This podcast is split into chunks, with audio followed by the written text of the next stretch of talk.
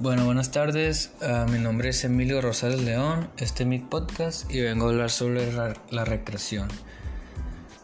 Una de las importancias de la recreación tiene importancia en todas las personas, entre niños, jóvenes, adultos, incluso más ancianos.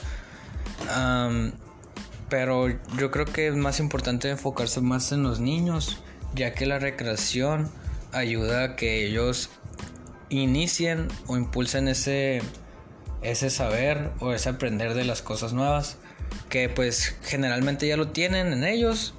Siempre van a tener la curiosidad de aprender más cosas pero la recreación siempre ayuda más a, a mejorar muchos aspectos de su vida o de su y de su mente como mejor, mejorar su competitividad su desarrollo eh, de la creatividad fomenta muchas muchas importancias en el sentido de que ayuda a saber, aprender como el deporte y del deporte ahí se van varias ramas como la disciplina, eh, la,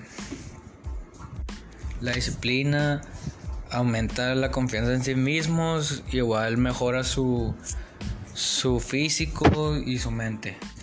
Pero la recreación no solo tiene beneficios físicos o morales o tiene también beneficios cognitivos a los niños, tiene beneficios sociales, beneficios de actividades, ya que el, ellos entrar a, hacer recreación, pues obviamente entran con, con un grupo y eso ayuda a que se socialicen entre ellos, se conozcan, tengan nuevos amigos, tengan más confianza en ellos mismos, uh, conozcan a la gente y siempre todo es base a la sociedad, en mejorarla. Y, después de todo eso, la recreación es una caracteriza, se caracteriza a la recreación como un conjunto de actividades que tienen como sentido el uso positivo y construcción del tiempo libre. Eso viene siendo cuando tú tienes un tiempo libre en tu día, llevarlo a, enfocarlo en algo beneficioso, el tú aprender algo nuevo, aunque sean 10 minutos de tu día, siempre te va a distraer, te va a ayudar mentalmente y te va a hacer tener un buen día. Incluso caminar, mucha gente yo creo que lo tiene muy, muy no visto, que con el simple hecho de que tú un día tengas 10 minutos, incluso después de comer 10 minutos ayuda a la digestión y a la mente. Tú después de cada desayuno, comida y cena puedes ir a caminar 10 minutos, incluso 5, ayuda a tú digerir esa comida, te ayuda a la mente, a la distracción y te ayuda a la pérdida de peso. Te, tiene muchos beneficios tú solo ir a caminar en cualquier momento de tu día. Y muchos piensan que como nosotros siendo nuevos en la carrera de deportes y ya cuando nos rodeamos como uno piensa que tiene tiene visto como ah, voy a ser el profesor de educación física o algo así general.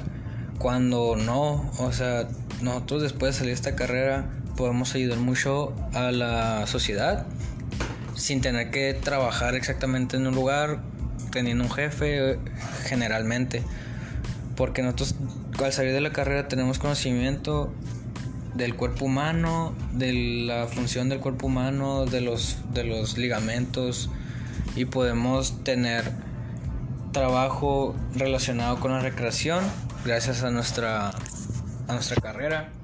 Exactamente no en todas las áreas, pero si tú practicas afuera de, de la universidad ciertas áreas, puedes ayudar con la recreación, ya sea danza, con la música, em, actividades de, del aire libre, en cualquier parque, en cualquier, incluso lugar, negocio, puedes ayudar a, a la gente en los gimnasios, a los niños, a ayudarlos con el fútbol, de cualquier deporte. Es, yo creo que eso es algo muy importante que, que mucha gente no ve o que toma por sentado ya que todas estas todos estos equipos, todo este factor a la sociedad que puedes aportar, no lo toman en cuenta y lo toman sobrevalorado. No valorado por el sentido de que seas un activista, un profesor de actividad física. Y pienso que la gente debería cambiar esa mentalidad porque incluso el tú hacer ejercicio 20 minutos, media hora, lo recomendable es media hora al día. No solo te ayudas tú físicamente, pero te ayudas mentalmente, ah, te ayuda a la salud. Y yo creo que mucha gente, eh, pues en México no, no está muy... Le falta esa cultura del del hacer ejercicio, del movilizarse, ya que somos el, creo que éramos o somos el tercer, el tercer país del mundo con más obesidad, creo que pasamos al segundo. Y yo creo que esa, ese tipo de, de actividades no, no deberán seguir siendo, pero cada quien tiene derecho a hacer lo que quiera con su cuerpo. Lo termino aquí. Mi nombre es Emilio Rosales. Igual como el primer podcast no estoy tan acostumbrado y, y en mi opinión pues la, los podcasts o este sentido de, formato viene más cuando uno elige el tema y, y se relaciona con el tema. Siendo esto nuevo pues es difícil aprender y hacer un podcast al respecto, pero estuvo bien y espero que sí en el futuro se puede hacer mejor y se va a hacer mejor. Muchas gracias, lo termino aquí.